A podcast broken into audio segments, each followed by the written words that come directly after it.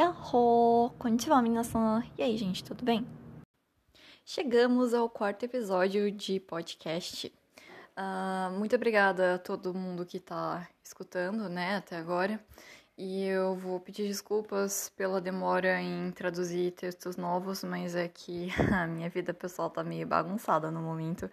Então, é, eu não achei tempo para publicar ainda, arrumar o texto, revisar e tal, mas vai sair, paciência. Por enquanto eu tô fazendo os podcasts uma vez por semana mais ou menos, tá bom?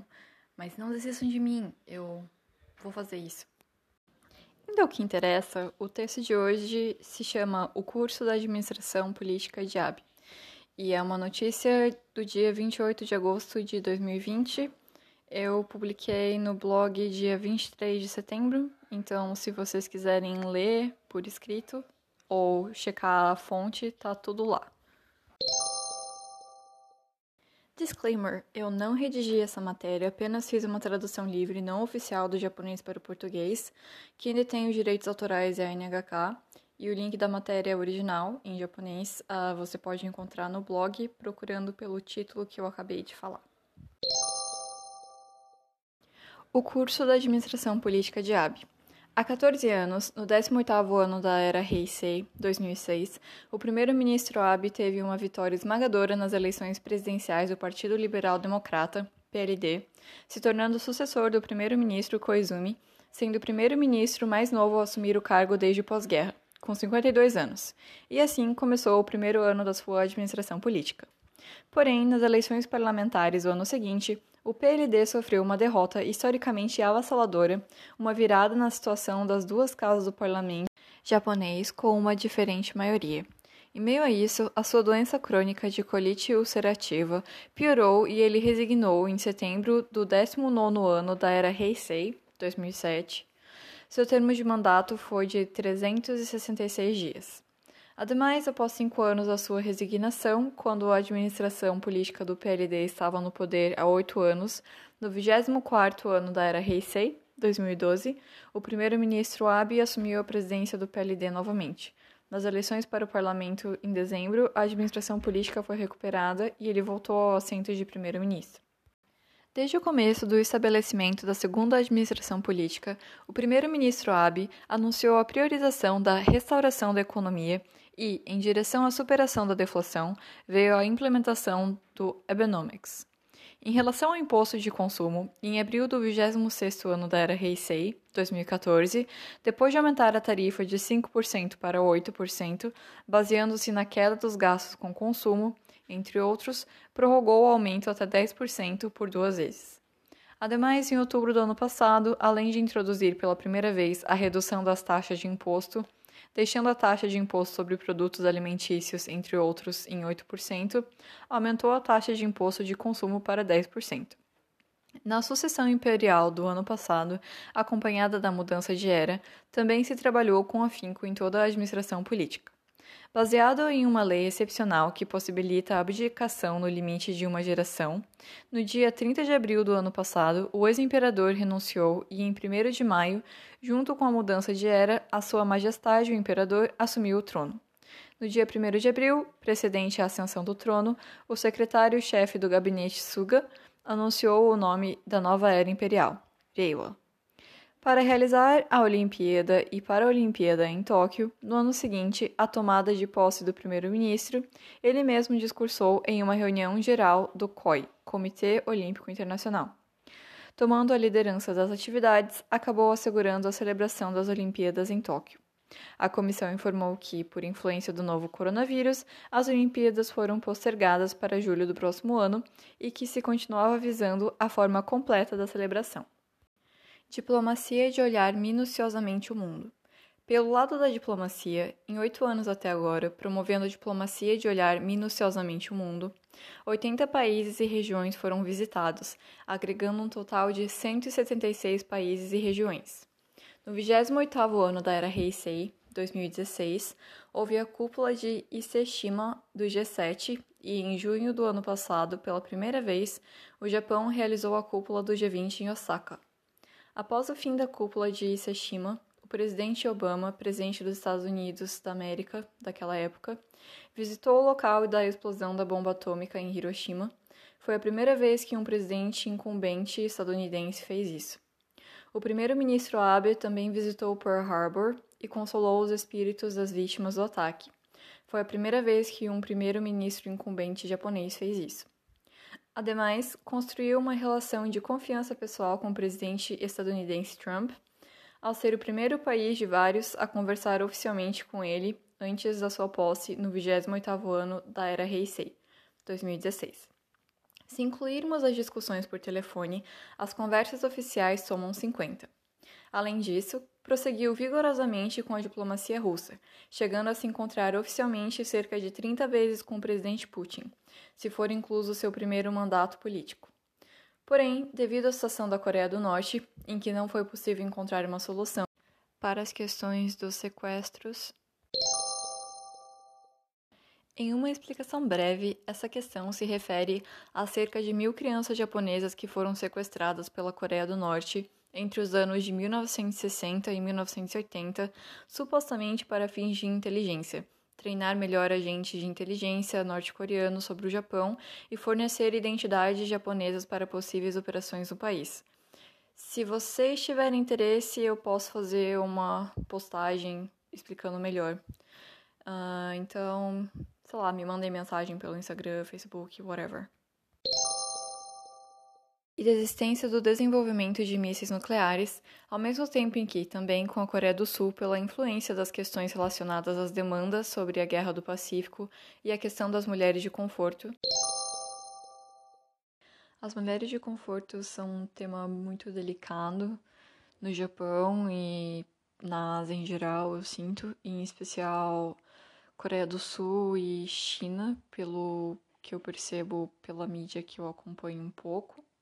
Eu pessoalmente não sabia muito a fundo sobre isso, eu já tinha escutado várias vezes, então eu sabia o que que era, mas era um conhecimento muito superficial assim, e depois de ler, fazer umas pesquisas, eu acabei me aprofundando um pouco mais. É claro que eu não sou nenhuma especialista na área, mas eu li alguns artigos acadêmicos e tal, e eu fiz um resumão assim dos pontos que eu achei mais interessantes.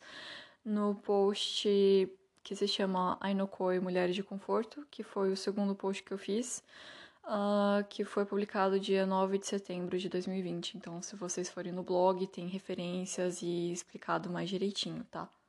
Mas só para vocês terem uma noção, caso vocês não saibam o que, que é, uh, rapidamente, mulheres de conforto foram mulheres que foram forçadas a se prostituírem ou se tornarem escravas sexuais nas estações de, entre aspas, conforto do exército japonês, que na verdade eram, tipo, estações de descanso dos soldados. Durante a Segunda Guerra Mundial, estima-se que tenham sido entre 20 mil e 410 mil mulheres, sendo que 90% delas morreu uh, principalmente de DST, com consequências do tratamento extremamente violento que elas sofriam e suicídio.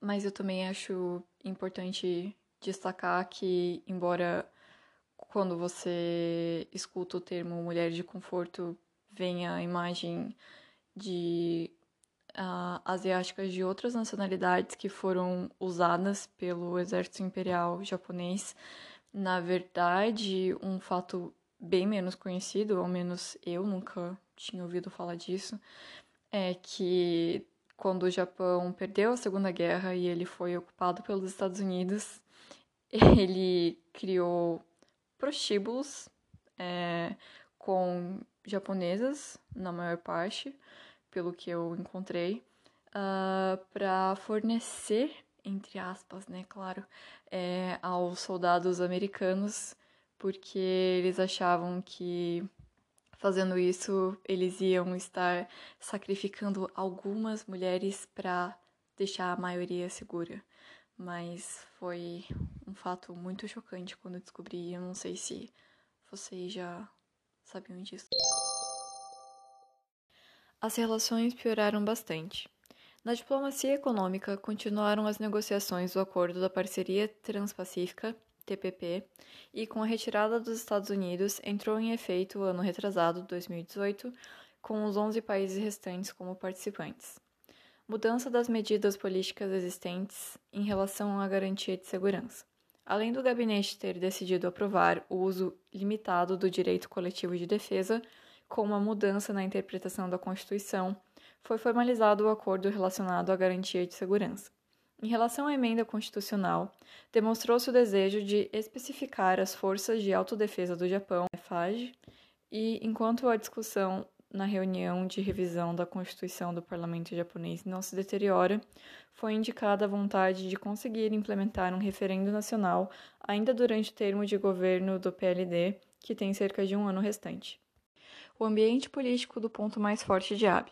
Por outro lado, a principal força motriz promovida pela administração política foi a conquista de ter vencido seis vezes as eleições nacionais em ambas as câmaras do parlamento durante o período destes oito anos. Nas eleições presidenciais do PLD do ano retrasado, com a reforma do regulamento do partido, tornou-se possível se candidatar por até três períodos. O secretário-chefe, Shigeru Ishiba, foi derrotado e Abe conseguiu a terceira eleição. Em meio ao ambiente político, disse que o ponto mais forte de Abe certamente foi a soma dos termos dos seus mandatos ter se tornado mais longo da história constitucional, contando com o primeiro ano da sua administração política, em novembro do ano passado, superando o ex-primeiro-ministro Taro Katsura. No dia 24 de agosto, a sucessão de termos de mandato também passou a ser a mais longa, superando o ex-primeiro-ministro Eisaku Sato. Por outro lado, as questões da escola Moritomo Aqui eles estão se referindo ao escândalo de fevereiro de 2017, no qual um terreno público foi vendido por 800 milhões de ienes, cerca de 8 milhões de dólares estadunidenses, aproximadamente uns 48 milhões de reais, abaixo do seu preço de mercado, a um grupo que construiria uma escola na qual a esposa do ex-primeiro-ministro japonês Shinzo Abe seria a diretora honorária, o que trouxe a suspeita de favorecimento ilícito. Não acontece só no Brasil, viu, gente? O ministro da Economia, responsável pela transação, justificou o desconto no preço devido ao custo envolvido na disposição do lixo industrial supostamente encontrado no local. Porém, quando solicitaram documentos que comprovassem essa versão, o ministro informou que os documentos haviam sido queimados, de modo que a suspeita permaneceu. Magicamente, sabe as provas? Cadê provas? Não tem provas. Uh, fonte Japan Times um, se vocês quiserem, o link tá no site, pelo blog. Vocês não querem que eu digite o link, né? Porque se eu digitar, vocês também não vão digitar, que eu sei. Então é mais fácil. Vai lá no blog, já tem o hiperlink bonitinho. Escola Kake. Esse foi o escândalo de maio de 2017, quando, depois de 50 anos sem aprovação, o governo permitiu que fosse aberto um departamento de medicina veterinária na Universidade de Ciências Okayama, operada pelo grupo Kakegakuen, que é de um amigo de longa data do ex-primeiro-ministro japonês, Shinzo Abe, o que novamente levou à suspeita de favorecimento ilegal. Mas convenhamos, gente, mera coincidência, não é?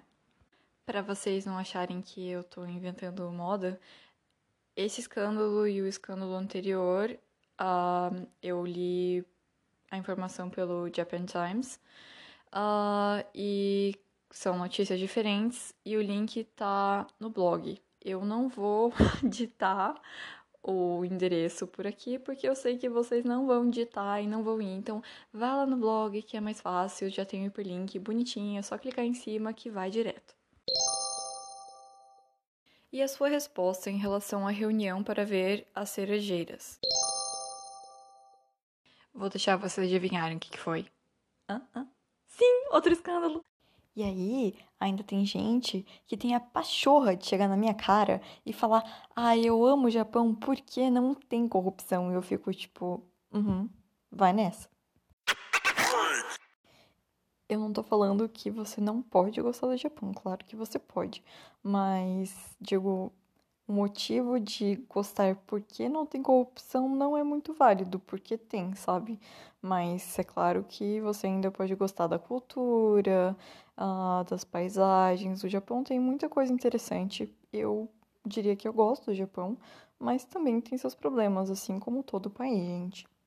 Anyway, desabafos à parte, esse foi um escândalo de 2019, quando o governo do ex-primeiro-ministro japonês Shinzo Abe novamente destruiu documentos importantes para sua contabilidade com os cidadãos. Todos os anos, o premier japonês realiza um evento para ver as cerejeiras, chamado de Reunião para Ver as Cerejeiras, no qual participam convidados recomendados pelo próprio primeiro-ministro, ministérios, agências governamentais e partidos políticos. Porém, embora as listas de convidados geralmente fiquem arquivadas, as listas de 2018 e 2019 foram destruídas logo depois do evento, misteriosamente, de modo que não foi possível confirmar as suspeitas de que o primeiro-ministro havia convidado o dono de empresa sob investigação por fraude e membros de gangues. Nota-se que a lista de 2019 foi destruída logo após o parlamento demandá-la para análise e o governo Abe sofreu várias críticas devido à falta de transparência da sua administração, uma vez que muitos documentos como esse eram imediatamente destruídos. Então, de novo, teve uma suspeita sobre um comportamento indevido durante a administração do Abe. E aí ele, o governo foi perguntar, tá, cadê documento? E aí ele falou, ah, queimei, não tenho, hum, que pena. Fonte Asahi Shimbun. Link pelo blog.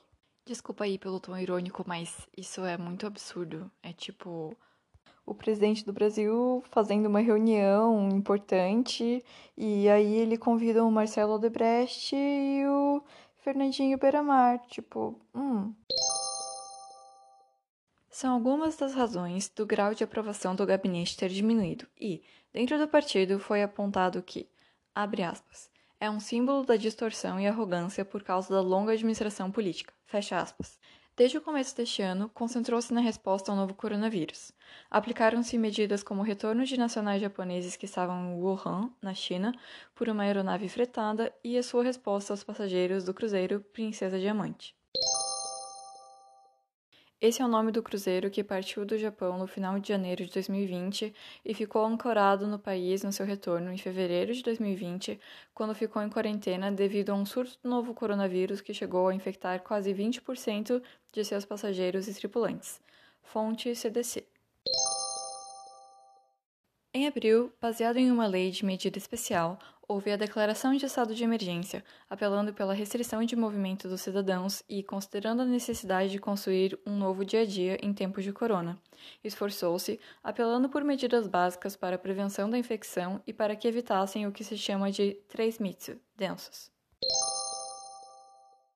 Eu fiz um post bem bonitinho no Instagram e no Facebook com ilustrações e tal, mas rapidamente os três mitsu vêm de três palavras que começam com kanji de mitsu, que significa cheio, lotado, e se refere a situações que devem ser evitadas durante a pandemia. O primeiro é mipei, que significa lugares fechados, mishu, lugares cheios, e misetsu, que é contato físico. Enquanto a infecção se propaga novamente por causa da diminuição do consumo, entre outros, de abril deste ano até junho, a queda do PIB, Produto Interno Bruto, superou a do período após a crise de 2008. A economia também foi atingida e se tornou uma importante questão como recuperaremos a economia ao mesmo tempo em que medidas contra a infecção serão promovidas. Fim! Foi longo, né, gente? Ah, eu sei, eu sinto muito.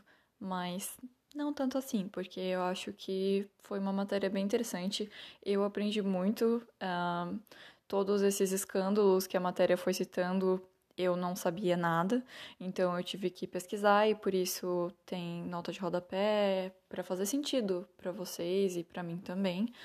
O que, que vocês acharam? Novidades? Vocês estão chocados que tem corrupção no Japão também? Uh, ou vocês já sabiam sobre algum desses escândalos? Me manda mensagem, comenta lá no post. Vamos conversar.